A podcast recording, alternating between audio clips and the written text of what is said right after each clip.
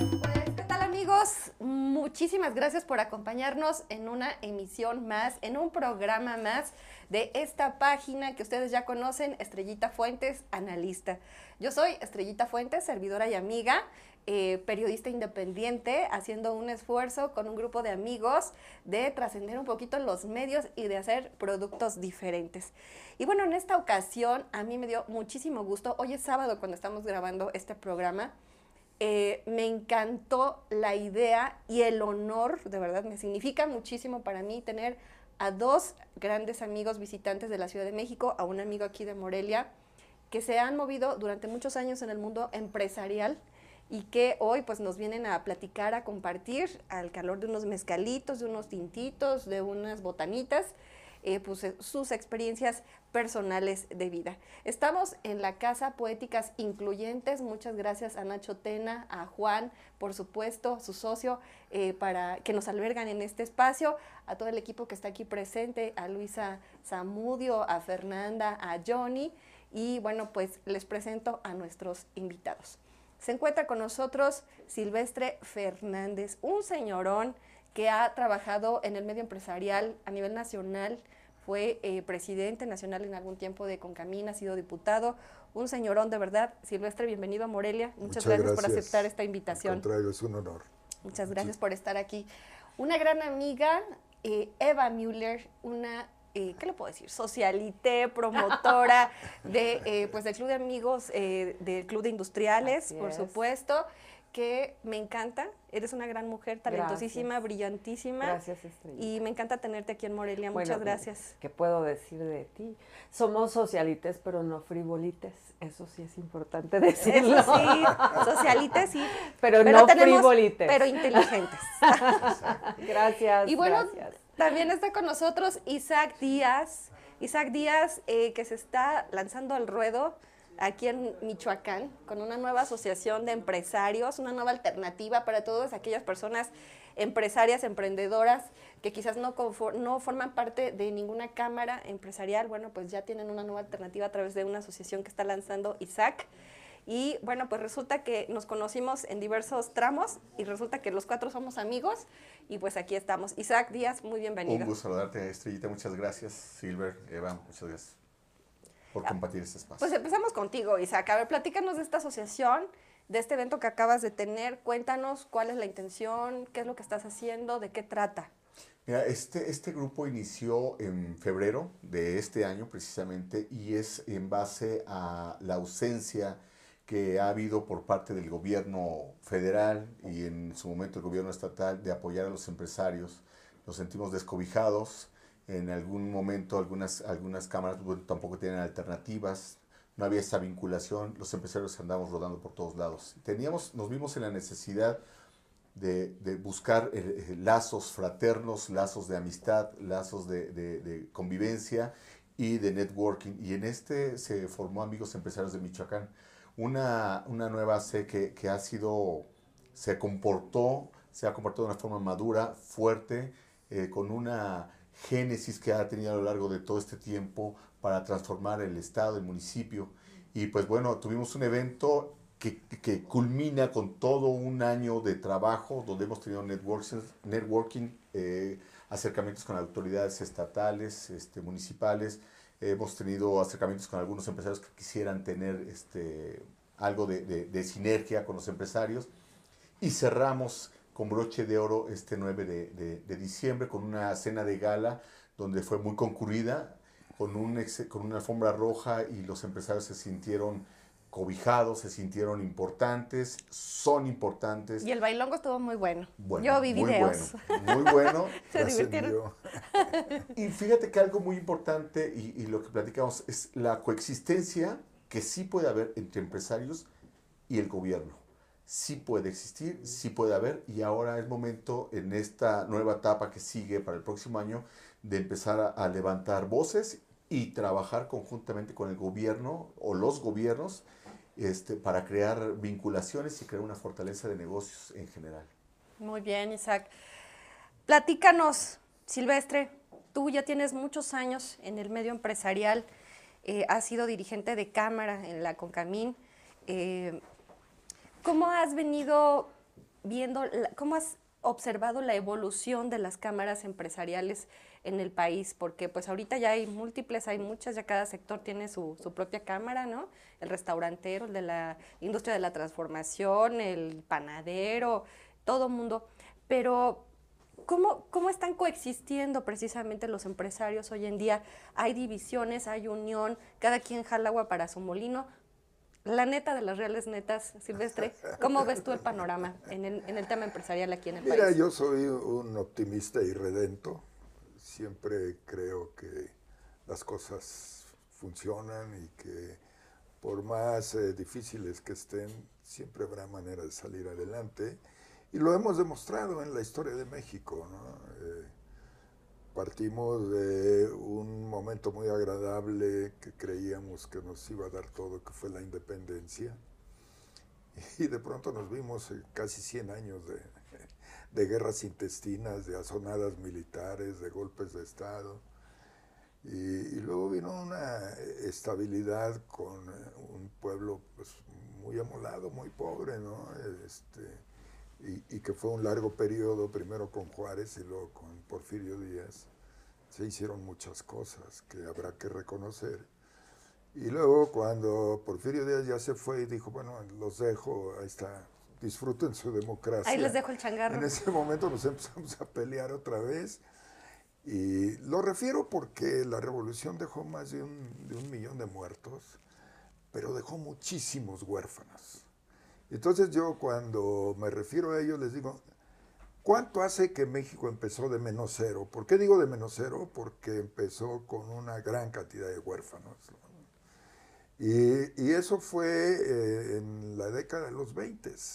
Ahí vino la escena trágica y todo esto. Y es impresionante porque para mediados de los 40 ya teníamos una industria.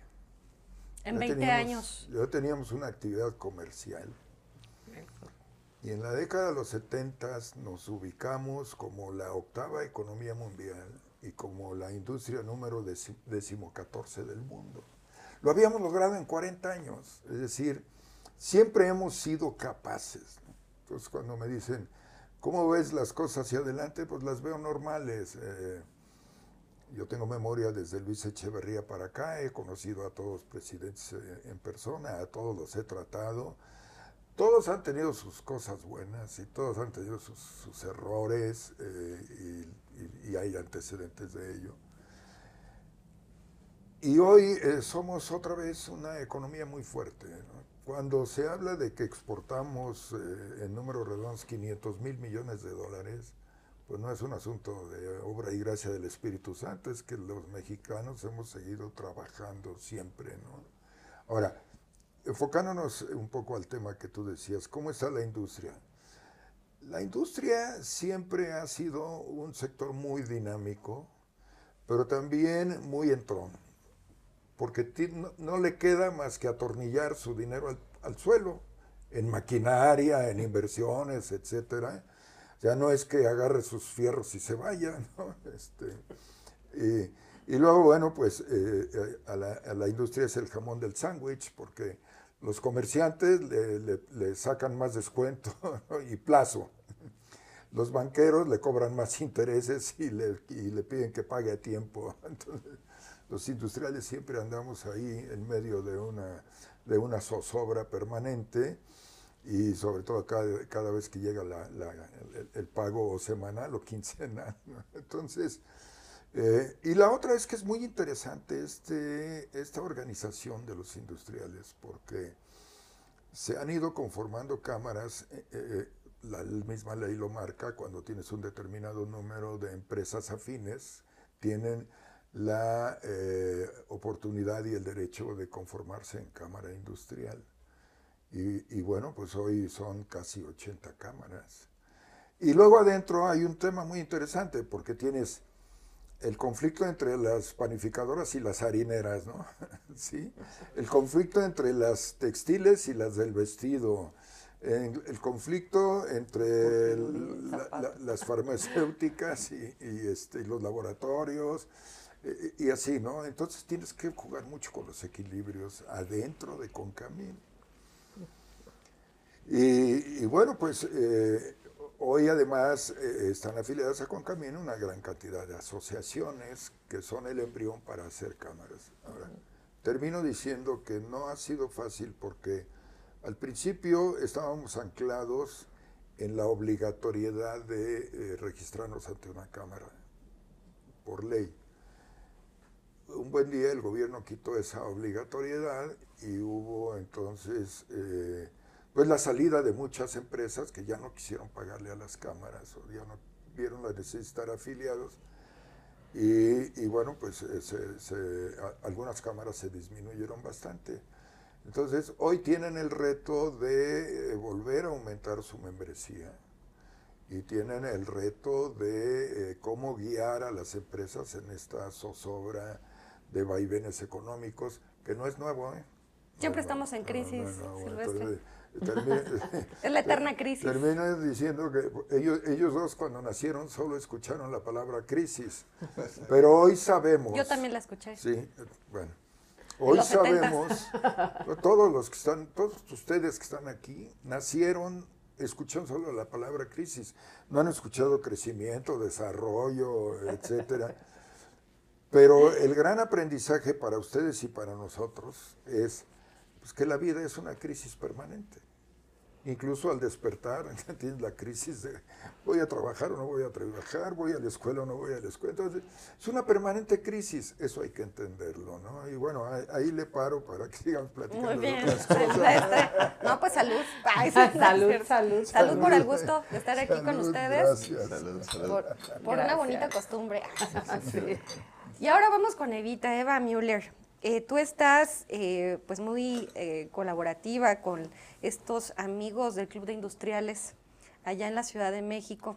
Y ahorita me gustaría rememorar pues la triste ausencia de don Pepe Carral, sí, un gran amigo, un, de verdad un personaje, un diplomático del mundo empresarial que nos acaba de abandonar hace, hace pocas semanas. Eva, cuéntanos desde tu punto de vista, eh, ¿cómo ves el perfil del empresario mexicano? Tú que convives con ellos eh, a cada rato, eh, ¿cómo, describirías el prototipo del empresario mexicano? Pues yo creo que hay muchas personas multifacéticas. hay un sector este, que obviamente tiene larga data ya en, en las líderes empresariales, que tiene un formato, digamos, ¿no? Una, este, una fisonomía incluso, ¿no? Pero cada vez van rompiéndose mucho los paradigmas de, la imagen del empresariado, porque de repente pues irrumpimos las mujeres también, y de repente irrumpieron las nuevas tecnologías, y de repente eh, se hicieron grandes empresarios, jóvenes este, talentosísimos, y pues cada quien ha aportado, eh, digamos que un grano enorme ¿no? de, posibilidades y de fases. Y entonces de repente pues ya no encuentra uno una personalidad única como era antes los industriales que siempre andaban de traje, que siempre andaban con corbata. Este, Isaac es una cosa este, extraordinaria para, para su generación, quiero decirlo, porque él nunca deja de ser elegante, pero eh, pues nosotros, aunque el club siempre ha tenido etiquetas en eso, ¿no? Este, y, sus delimitaciones, no puede uno entrar en jeans, no puede uno entrar con, con, zapatos tenis, por ejemplo.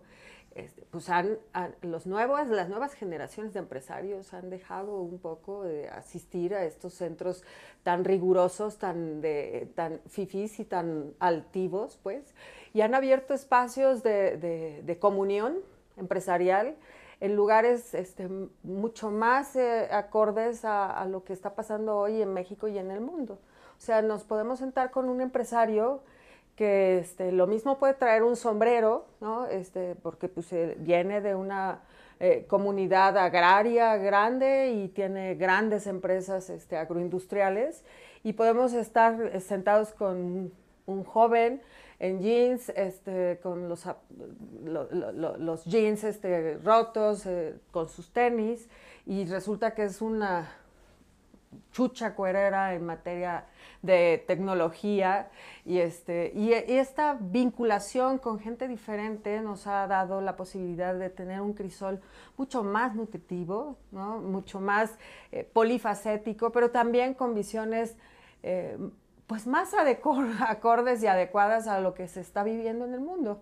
La verdad es que eh, creo que el empresariado mexicano es muy plástico, ¿sí? va mutando de, de acuerdo a las necesidades y esa parte pues nos ha dado la posibilidad de tener cada vez un empresariado más fortalecido, claro, con sus vaivenes, como, como en todo, y ahorita que decía Silvestre de las crisis, pues las crisis siempre han dejado lo mejor en las sociedades y, este, y esta no es una crisis diferente a las que hemos tenido eh, en la historia eh, internacional. Este, creo que está dejando cosas muy positivas eh, en, los sectores empresariales eh, este, y que pues ha dado mucha innovación. Y la innovación, que es ahorita el motor para, para muchas economías, pues evidentemente siempre va a traer cosas buenas. Y, al respecto, mi querida Eva eh, Silvestre, este, y por supuesto Isaac, en este año y medio se nos han conjuntado, pues no solamente la crisis financiera, económica, sino también la crisis, una crisis de salud por el COVID-19, el enclaustramiento. Sin embargo, como bien lo decía Eva, pues este tema de la innovación ha sido como el chip que nos hemos tenido que introyectar todos para poder sobrevivir, ¿no? Y de repente ya ves pues el tema del teletrabajo, ¿no? El trabajo virtual desde casa y pues quienes están empezando a emprender este, pues ya a través de las redes sociales, ya hay un dinamismo, este tema eh, de las mujeres emprendedoras, ¿no? A través de las ventas eh, pues por internet también, el auge de Amazon y todo esto. Eh, de alguna manera, ustedes lo podrían ver como el advenimiento de nuevos tiempos, Silvestre, para el empresariado mexicano. ¿Tú cómo lo observas? ¿Estamos preparados para ello? Sin duda. Mira, Hoy la maravilla es que el mundo se convirtió en una aldea. Y todo lo sabemos al instante. Y todo lo podemos ir a ver al instante, ¿no? Estamos a unas cuantas horas de ir a China, de ir a Argentina. Es decir, la movilidad en el mundo nos ha hecho que haya transculturización, que haya intercambio de conocimientos. Es decir, ya no hay impedimentos. Quien, quien se sienta azorado por lo que está pasando, pues quiere decir que, que, le tiene miedo este, a, salir, a, salir a la calle a buscar nuevas cosas. ¿no? Eh, yo creo que, que, tú mencionas algo que, en lo que hay que insistir. De pronto el mundo se paró. ¿Quién nos paró? Pareciera que un ser invisible, ¿no? El virus, que nos dicen cómo es, pero no lo hemos visto nosotros, ¿no? Entonces, y luego nos vino el pánico porque nos dimos cuenta que esa cosa podía acabar con la raza humana si nos descuidábamos. Pero hoy sabemos que llegó para quedarse. Y que esa mutación eh, del Omicron es que encontró su hábitat en el cuerpo del ser humano y dijo, no lo puedo matar, sino luego donde vivo, ¿no? Entonces, esta mutación es muy interesante. Platicábamos, Eva y yo, que siempre estamos analizando, y junto con nuestros amigos como Isaac, y que hoy ustedes nos dan la oportunidad de platicarlo, que el gran reto era sobrevivir. Había que salir vivos de esto. Y que había que maravillarnos porque estábamos viviendo la primera pandemia mundial porque sabemos por los antecedentes históricos de las epidemias. que ha habido grandes epidemias. Epidemias, pero son como muy, focalizadas. Y además este, se enteraban meses después y porque se morían y no sabían de qué, ¿no? Se caían en la calle. Bueno, este, estos, estos eh, virus, bacterias que trajeron de las guerras, de las migraciones pero hoy este virus se regó por la capacidad de movilidad del mundo, de, los seres humanos. Entonces, hay que salir vivos, decíamos. Hay que sobrevivir. Ya después vemos cómo, enderezamos los fierros retorcidos que nos van a quedar, pero por lo pronto hay que tener la dicha de poder platicar. Yo estuve en la primera pandemia y sobreviví y les voy a platicar qué pasó. ¿no? Decir, aquí habemos este, Eva y yo que tuvimos COVID y hoy lo podemos platicar, ¿no? Este, afortunadamente no fue tan severo ni tan letal. Pero bien, ¿qué nos, qué nos ha traído esto? Primero enterarnos de que, de que ya lo anterior no va a ser igual. O sea, la, esta normalidad que estamos pretendiendo, dicen mucho, tenemos que estar como estábamos antes de la pandemia. No, eso ya no va a ser. Porque, porque hoy sabemos que tenemos que implementar acciones que debimos haber implementado antes, ¿no? El cubrebocas, la sana distancia, el, lavado de las manos, la higiene personal, el gel, el desinfectante, etcétera, etcétera. Bueno, ese, esa es una parte. La otra es poder dar una lectura adecuada a lo que nos motivó para cambiar esta pandemia. Y hoy los empresarios y los funcionarios públicos y, los, y los, la sociedad en su conjunto estamos advirtiendo que el rey y el motor de la vida humana se convirtió, es, es, el servicio. Quien da buen servicio, hoy tiene las redes sociales, hoy tiene la, la virtualidad, hoy tiene las comunicaciones al instante para dar un muy buen servicio. Eh, a veces es chocante hablar del pasado, pero a mí me tocó una época en que los reyes de la empresa eran los, los de ventas. Porque en las empresas lo que se acostumbraban a tener el almacén lleno por si nos piden, por si nos compran. ¿no? Entonces, el motor de las empresas eran los vendedores, los de ventas. El rey era el gerente de ventas, y entonces, porque le decían, oye, ya llenamos el almacén de mercancía, ahora véndela, ¿no? Y luego vinieron los japoneses y nos dijeron, no, cero inventarios, entregas a tiempo. Yo voy a ensamblar productos, pero necesito que me entregues 24 horas antes. ¿Te comprometes? Sí, órale, te contrato. Si llegaba arrancaba la línea de producción y llegaban los componentes unas horas antes para ensamblarse y no tener tres meses o cuatro meses antes el almacén de partes y componentes lleno. ¿no? Entonces, se volvieron los reyes de las empresas, los financieros, porque sabían cómo mover el dinero. Hoy los reyes de los negocios son los que crean la logística y concatenan el servicio con la calidad. Y con la entrega. Eh, sí, que es el servicio, El servicio que le das a los clientes. Entonces, eh, quienes han sobrevivido y han podido entonces ahora empezar a crecer? Los que pues se pusieron las pilas y dijeron, vámonos a, a darle servicio a las casas, ¿no? Y entonces hoy ves a los Uber y a los Rapid y todos esos, y la, comida este, eh, eh, enviada por línea, etcétera, ¿no? Este, entonces, es maravilloso cómo sí nos podemos adaptar, pero sí cómo debemos entender lo que nos ha dejado esta pandemia, que es muy, muy interesante. Y no me meto en un terreno porque ese Eva lo domina mucho, que es el eh, terreno de la eh, unidad, de los grupos, de la colaboración, eh, porque ya no podemos ser egoístas, ¿no? Ya no, no es que yo lo haga solo porque soy muy fregón, ¿no?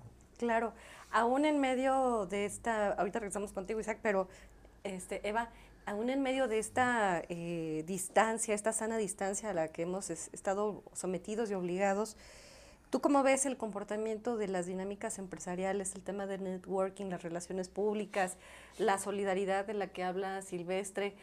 ¿Ha, cambiado eh, el chip que, tiene el empresario mexicano de alguna manera? ¿Tú qué has observado?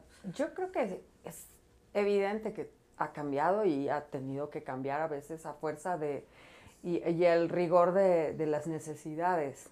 Eh, no hay ahorita ninguna empresa que pueda subsistir si no es en colaboración colectiva. O sea, yo en eso creo que es una de las grandes ventajas que nos va a dejar la pandemia. Este, el cuidado del medio ambiente es una, y la otra es la cooperación. La cooperación entre, entre, entre los distintos sectores sociales es lo mismo que nos pasa a título personal dentro de nuestras familias. Sea, no hubiéramos sobrevivido a, los vaivenes de, este, de esta época y esta etapa difícil, incluso hasta enfermos, si no hubiéramos contado con todo un ambiente idóneo para poder sobrevivir. Un médico, obviamente, cabecera que nos monitoreara, ¿no? Este, medicamentos eh, este, al alcance, por supuesto, un ingreso, ¿no? Y la otra, este, toda una red de servicios adicionales para poder sobrevivir en, el confinamiento. Lo mismo pasa en, los grandes entes, ¿no? O sea, todo esto es, prácticamente pues como si fuera eh, el, el motor este, biológico de las empresas funciona de la misma manera. A una distancia tenía que haber una comunicación permanente, tiene que haber una comunicación y esa se va a tener que quedar, pero también debe de haber corresponsabilidades, porque tú puedes estar desde tu casa trabajando aparentemente plácidamente, que no es así tampoco. Trabajas la verdad, de hecho. Ha sido muy complicado adaptarse también a estas condiciones pero este, no podrías funcionar si no hubiera otras personas haciendo lo necesario para que tú puedas tener ingreso, ¿no? este, tu dinero eh, cada quincena en el caso, ¿no? Y empresarios este, adaptando sus mismos mecanismos de producción incluso para que tú puedas estar... O, cambiando de giro incluso, ¿no? Bueno, eso es inminente, o sea, el, el los que tener que, cambiar el giro El tener de la que sumar multigiros, hacerte de muchas cosas a la vez, es parte y la vocación empresarial actual, ¿eh? Digo, la, la, verdad es que incluso a quienes hacen el, este, en el sector primario, el que es la, la base después de, de lo que tenemos nosotros en casa, abrimos el refrigerador, ya tenemos todo ahí, también tuvieron que cambiar esas cosas. Y entonces este engranaje virtuoso de corresponsabilidad llegó para quedarse. Esa es mi visión, creo que ahí es en donde estamos parados ahorita y que en el mundo va a cambiar las relaciones personales. Y en este engranaje virtuoso del que habla Eva, mi querido Isaac, ¿tú lo ves eh, presente, latente, se puede potenciar aquí en Michoacán? Claro, de hecho, este, el, salto cuántico que dimos eh, de, un, a partir de decir se cierran fronteras, de decir se cierran puertos, de decir se cierran empresas que, tengan eh, un tumulto de personas y que tengamos que ir a casa y hacer su, la labor en casa, ese, ese salto que se sabía que, se iba, que iba a llegar, en algún momento tenía que llegar porque para eso iba, fue de decir, te paras y lo hacemos ahora. Pero eso fue a nivel mundial. Entonces, esa parte es una adaptación por parte tan del empresariado como la parte laboral de, los empleados. Todos tuvimos que, cohabitar en, ese, en esa transformación inmediata. Los alumnos, es más, los doctores, cuando tuve yo igual una situación este, familiar de, de, COVID, el médico daba la, la, consulta por vía este, virtual y decía qué es lo que tenías que comprar, te imprimía la receta, te la daba escaneada ya con la, con, con la firma y la podías este, hacer la, el cambio en las farmacias. Y te estaba monitoreando día con día. Esa, esa parte de, de, con todos los cambios fue haciendo que se reinventaran desde las cadenas de producción, las cadenas de, de implementación de procesos, todo se reinventó. Y Michoacán no es la excepción, como tampoco la excepción de Uruapan o Pasco. Todos tuvimos que hacer ese cambio, unos más que otros. De hecho, me atrevo a decir que los cambios se dieron más rápido en las empresas pequeñas que en las grandes, porque en las grandes tenían ciertos procesos y lineamientos muy específicos donde para pedirle permiso, hacer el cambio de computador, tenías que hablarle a la persona que, que, de finanzas y la otra recursos humanos y la otra a ciertos sectores. Entonces fue más complicado para ellos. Pero, por ejemplo, estamos viendo los grandes edificios, las grandes compañías que dicen, ¿sabes qué? Soy, no es operante. Tener los grandes rascacielos, por ejemplo, de, de BBVA, este, BBVA o de HCBC, o de, no sé, cualquier corporativo, es... Están vacíos. Es, es obsoleto. Sin embargo, el llegar a, cuando llegas a, trabajar eh, en casa, la productividad aumenta. Porque también la gente está en su casa, no tiene los largos trayectos para ir a comer, a su casa las grandes dos horas, más aparte la hora que utilizas para transportarte, o llegar, salir de tu casa dos horas antes para llegar a tu trabajo, o una hora antes, prevenir el tráfico. Todo ese tipo de cuestiones o situaciones nos fuimos adaptando. Donde no nos hemos adaptado todavía es para las cadenas de suministro que estamos sufriendo y viene la, esta inflación que estamos pasando ahorita y que seguramente a mediados del próximo año se empezará a estabilizar. Y no es nada más este, este, esta, esta inflación, es el proceso de un aumento gradual de precios, porque ahora tienes que ver otro tipo de cuestiones, donde cierras puertos y los contenedores se quedan este, en, puerto durante meses, no hay un, un, contenedor y donde antes traerte en un buque la renta de un contenedor de 2 mil dólares, ahora la tienes que poner a 16 mil, 18 mil dólares. Imagínate, ¿y quién lo paga? Pues lo pagamos tú, lo pago yo, lo pagan mis hijos, lo paga todo el mundo. Por eso es que esos procesos que están viniendo a cambiar y transformar van a venir a ser una gran revolución nuevamente, que es la, cuarta revolución industrial, que bueno, aquí le adoptaron como, como la 4T, pero bueno, es, es mundial, pero no era, no era, no es de, no era de ese tipo. Sin embargo, estamos adaptándonos de una forma muy acelerada, como dice Silvestre, tiene toda razón. Es una, ya sabemos que somos una aldea, ya sabemos lo que pasa en China, en, en este, en Alaska, en, tiempo real. en Groenlandia, en, tiempo real. Y eh, quieres hablar con alguien, hablas por medio virtual, de tú a tú quieres hablar de un negocio, le hablas por teléfono, estamos así, le hablas por, por WhatsApp o Facebook Live. Hay traductores simultáneos, ¿no? Para poder mil hablar. cosas. Entonces yo creo que esta es una gran oportunidad para crecer. Es, es, la, es como que es potenciar todo lo que estamos aprendiendo de esta forma más rápida, pero sin duda yo creo que lo vamos a lograr. Los industriales o los empresarios estamos, siempre vamos contra la corriente porque tenemos esa, esa parte de decir voy a arriesgar, siempre voy a luchar para y contra todo. Y porque además como industriales y como empresarios tienen la responsabilidad de familias que, que, trabajan dentro de sus empresas y sus organizaciones. Entonces no es eh, como dice Silvestre, la crisis de la mañana de si me levanto a trabajar o no me levanto. O sea, tienes una motivación, una nómina que pagar, este, tienes este, cuentas bancarias que, pagar, impuestos que pagar, y pues eso es la mejor motivación que puedas tener para levantarte todas las mañanas. El empleado y el empleador hicieron una mancuerna, lo que antes siempre estaban separados.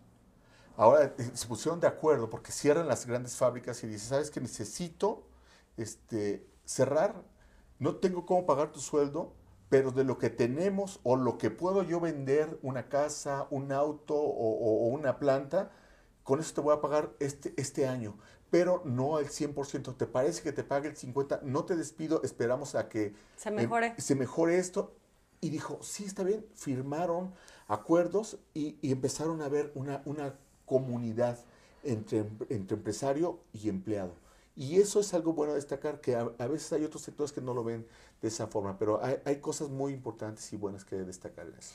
Bueno, ya para no alargar más, eh, alargar más esta charla, este, porque nosotros nos vamos a quedar aquí, a nuestros amigos los vamos a despedir, por supuesto. Me gustaría que les dejaran un mensaje a los amigos emprendedores, sobre todo los que están emprendiendo, los que están iniciando ahorita un negocio, o los que están buscando la manera de encontrar un giro, un algo para poder sobrellevar esta crisis, ¿qué consejos le darían? Y me voy en orden, empezamos contigo Isaac, ¿qué mensaje final te gustaría darles a, quienes están emprendiendo, a quienes están buscando de verdad ahorita sobrevivir? En términos económicos. Yo les eh, los invito a que se junten con empresarios que ya están consolidados. Eh, a, a los empresarios o cualquier persona les gusta enseñar, les gusta decirles cómo. Y de, de, varios grupos que se pueden, por ejemplo, amigos empresarios, es lo que tiene, que empiezas a tener alguna comunidad entre varios y puedes darle algún consejo y, y este, para que siga adelante con sus proyectos. El hecho de que llegues a fracasar en un negocio o en otro, en otro, eso no quiere decir que seas un, un fracasado, sino quiere decir que estás aprendiendo a que con esa experiencia puedas crear más, este, más cosas. Yo es, eh, el sueño lo tienes que seguir, a lo mejor son etapas, y las, las, etapas o los caminos, a lo mejor hay un escalón más grande, pero lo tienes que escalar y después sigues con el otro. Entonces nunca desanimarse, el empresariado siempre va contra corriente y vamos luchando y eso es lo importante y lo jugoso de esto. Muy bien, Evita. Pues bueno, yo en eso soy verdaderamente optimista. Yo creo que hay que entender qué es lo que quiere uno emprender. El, em, emprender ahora no tiene ningún objetivo si no tiene un sentido social. Entonces, esa es la base de todo. O sea, tener eh, un concepto, una idea que tenga un impacto social, el que sea, de la naturaleza que sea, más allá de la ganancia. ¿sí? Eh, la ganancia esa pues viene eh, convertida de muchas formas, no solamente de pesos y centavos. Pero si no tenemos una idea que tenga un sentido práctico en lo social, entonces es muy difícil echarla a andar hoy en día.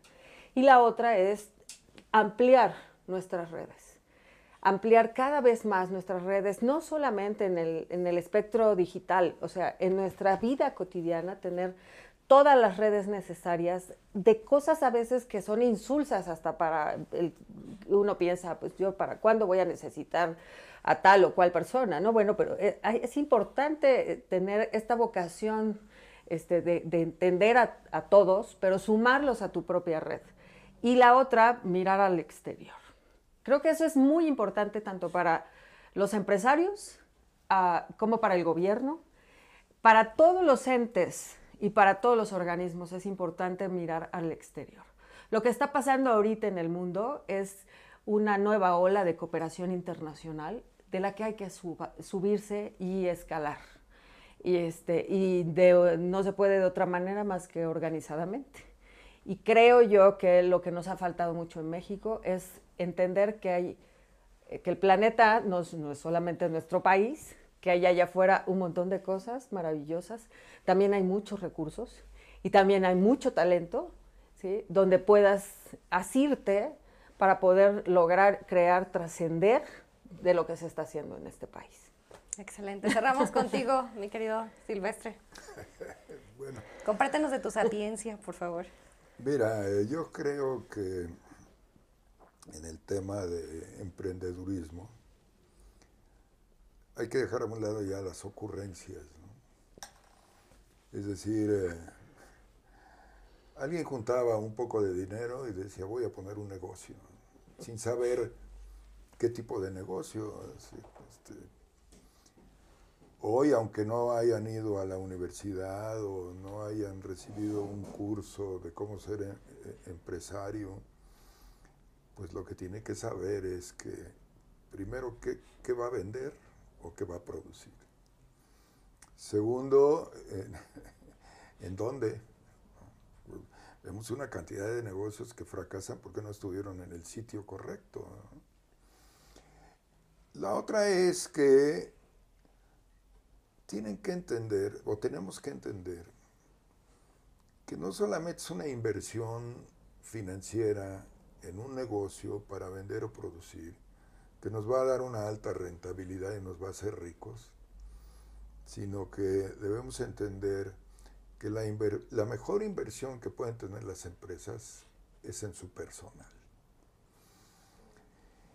Y cuando digo eso es porque el hecho de que tú le enseñes a alguien, lo capacites y después se te vaya, estás perdiendo dinero porque hiciste una gran inversión en preparar a alguien y no es el hecho que después por, por chismes, por caprichos, lo despidas. Cuando entendamos que la mejor inversión es en nuestra gente, en ese momento vamos a empezar a tener más éxito. La otra es que no necesariamente se puede uno hacer rico o tener altas ganancias de la noche a la mañana que no hay que gastarse las utilidades antes de crearlas, ¿no? Sí, porque alguien pone un negocio, empiezan a recibir dinero y luego, luego van y se compran un coche o una, una casa, este, en lugar de capitalizar a la empresa. Y las empresas se tienen que capitalizar para crecer. Y la única forma de crecer es teniendo personal eficiente y bien capacitado. Y bien remunerado. En consecuencia, cuando tú capacitas a alguien, pues es porque le vas a pagar mejor. Tenemos que eh, cambiarnos el chip de que un empleado bien pagado te va a rendir más si está bien pagado, bien capacitado, y, y nunca hay que permitir que se vayan, hay que conservarlo. La otra es que aprendimos que no necesariamente tienes que tener al empleado ahí en, las instalaciones. Bueno, Hay procesos donde pues, Es el trabajador tiene que estar las, las horas que se requiera, porque son procesos de ensamble, que también han sido sustituidos por los ro- famosos robots, pero todavía no hay quien sustituya al ser humano. Pero fíjate, Isaac mencionaba algo que es verdaderamente novedoso. Las grandes empresas de tecnología descubrieron que era mejor tener a sus empleados en su casa y dotarlos del herramental necesario, una computadora, un celular, internet, etcétera, que tenerlos concentrados en un edificio de 40 pisos, ¿no? Entonces, este, hoy los que hicieron esos grandes edificios están padeciendo que no hay quien se rente, ¿no? Este, entonces, cuando entiendes estas cosas, se crean paradigmas muy interesantes. Y creo que también, eh, y esto va como mensaje a las asociaciones, cámaras, grupos de empresarios, hay que empezar a dignificar la palabra empresario.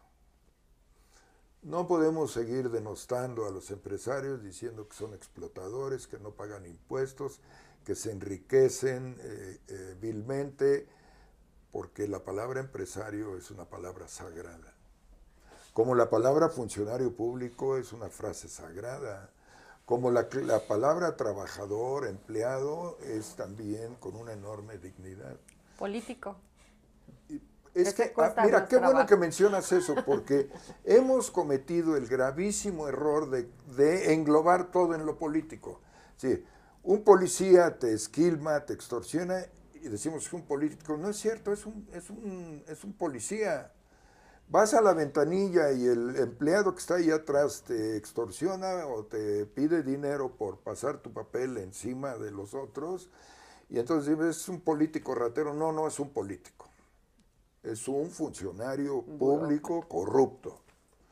Un legislador corrupto no es un político, es un legislador corrupto. Entonces, hay que empezar a aprender a llamar las cosas por su nombre, porque política eres tú, por el trato que nos das y por el trato que haces en tu casa. Estás haciendo política al acercarte a tus familiares. Aquí hacemos política al tratarnos muy bien, al ser afables, este, buenos anfitriones. Entonces también tenemos que recuperar la, la dignidad para la palabra política. Porque, ¿Y por qué digo que es una palabra sensacional? Porque en la antigüedad se quitaban el poder con piedras y palos. Después surgió la pólvora y se quitaban el poder a balazos. Y en ese momento el hombre creó la política para dialogar. Y a través de dialogar creó la democracia. Y entonces la democracia nos dio la oportunidad de elegir quién nos dirigiera con la participación y la voz de cada uno. Y entonces dejamos de quitarnos el poder a piedras, a, perdón, a pedradas y a balazos aunque bueno, este, hay quienes eh, dicen, no me gusta la política y te mato, o no me gusta la política y te doy una pedrada, ¿no? Este, pero no es que sean políticos, son miserables. Entonces, la política es el arte de dialogar, es el arte de convivir, es el arte de crear eh, un mundo mejor de convivencia entre todos. Cuando dignifiquemos la palabra obrero, que no es el, cuate que anda este, de botas y, y- y overol, cuando dignifiquemos la palabra empleado, que es el que está en una oficina, cuando dignifiquemos la palabra eh, de, de un líder sindical, de un empresario, de un gobernante, de un legislador, y cuando dignifiquemos la palabra ciudadano, creo que nos va a ir mejor, mucho mejor. Y eh, bueno, pues eh, creo que son tiempos ahora de empezar a entender eso porque estuvimos a punto de desaparecer, a punto de que desapareciera la raza humana. Y por último diría, esto me encanta a mí, dejemos de ser soberbios. Cuando oigo, y me molesta mucho, cuando oigo ah, incluso científicos que dicen, es que vamos a acabar con el planeta. No sean idiotas. El planeta el día que se arte de nosotros se va a mover tantito y nos va, Nos va a comer a todos. mandar al espacio a todos, ¿no? y el planeta va a seguir. Entonces, lo que está en riesgo es que destruyamos el hábitat de la única casa que tenemos, que es el planeta Tierra, porque no hay otro lugar donde vivir, por lo menos en este momento, y que dejemos de ser soberbios y nos respetemos unos a otros y que respetemos el medio ambiente y que respetemos esta maravillosa casa que tenemos que se llama planeta Tierra. Entonces, todo este asunto de no llamar a las cosas por su nombre, de estar denostando lo bueno que tenemos como raza humana y de no respetar la casa donde vivimos, creo que son las algunas de las muchas cosas que tenemos que desterrar y que tenemos que cambiar para que haya una mejor convivencia entre nosotros, los seres humanos, y nos ayudemos y nos apoyemos unos a otros, eh, porque no, que- no nos queda de otra. ¿eh? Bueno. O sea, no, no, hay, no hay plan B, ¿eh? no, No, hay lo plan hay. B. No lo tenemos. Pues yo propongo un brindis por eso. Sí. Gracias. Un brindis por tener a grandes amigos como ustedes, Gracias. por la visita No, de gracias. Silvestre y Eva aquí a Morelia, a Michoacán. Gracias, Isaac, por facilitar esta Gracias. entrevista. Y gracias a todo el equipo de trabajo, por supuesto, gracias a cada uno de ustedes que eh, pues se conecta a través de la página de Estrellita Fuentes Analista. Esperemos que esta charla entre amigos haya sido de su agrado, que algún mensaje de todo lo que comentamos haya quedado registrado para alguno de ustedes y si les puede servir algún consejo y les puede ser de utilidad, pues eh, estaría maravilloso y excelente. Yo soy Estrellita Fuentes, analista, les agradezco mucho que se hayan conectado con nosotros y esperen muy pronto otro programa más. Muchísimas gracias.